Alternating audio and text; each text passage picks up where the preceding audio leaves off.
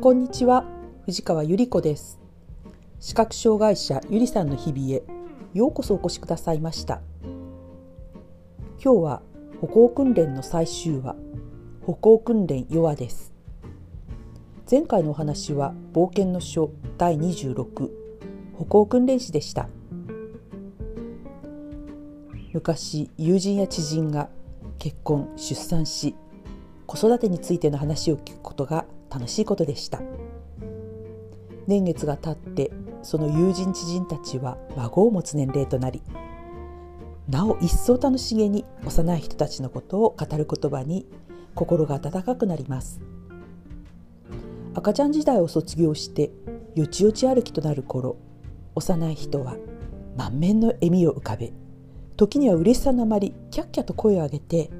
バランス悪くふらふらしながらも自分の足で歩くことに全身で喜びを表現しています。一人で歩くこと歩ける喜びというのはその機会を与えられた者にとって文字通り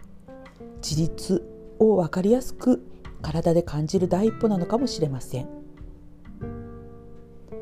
私の白状歩行訓練についてこのポッドキャストでもお話しし冊子歩行訓練と私に書き記しご縁をいただいて NHK ラジオ番組でお話したりして十分に語り尽くしたような気がします。16ヶ月130時間にわたり私を指導してくださった歩行訓練士の先生はまさに私にとって師匠でした。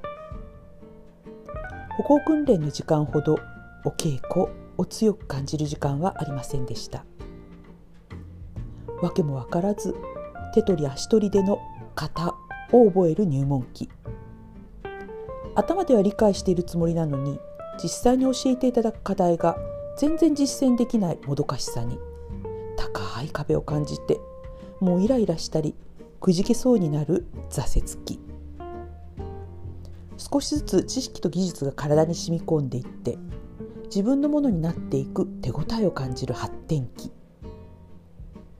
そして視力も視野もどんどん落ちていき見えなくなっていくのにもかかわらず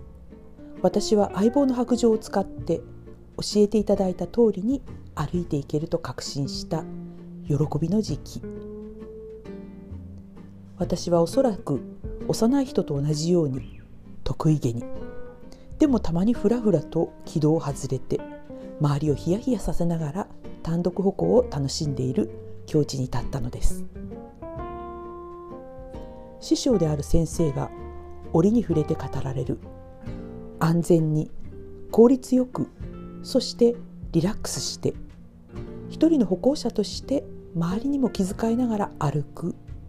という白状歩行の最終目標に私は少しでも近づきたいなと思います。おそらくその課題はこれから一生涯繰り返し繰り返し確認しながら追い求めていくことになるのでしょう。白状歩行訓練と出会えたこと。訓練を受ける機会に恵まれたこと。私は本当に感謝の思いでいっぱいになります。50代の手習いは波乱万丈でしたが身体的にも精神的にも一人で歩いていけるという自由と自信。そして決心を培う貴重な時間だったのでした。冒険の書歩行訓練についてのお話はこれで終わりです。今日もお聞きくださいましてありがとうございました。皆様の日常が安全でお幸せでありますよう心からお祈りいたします。ではまた次回。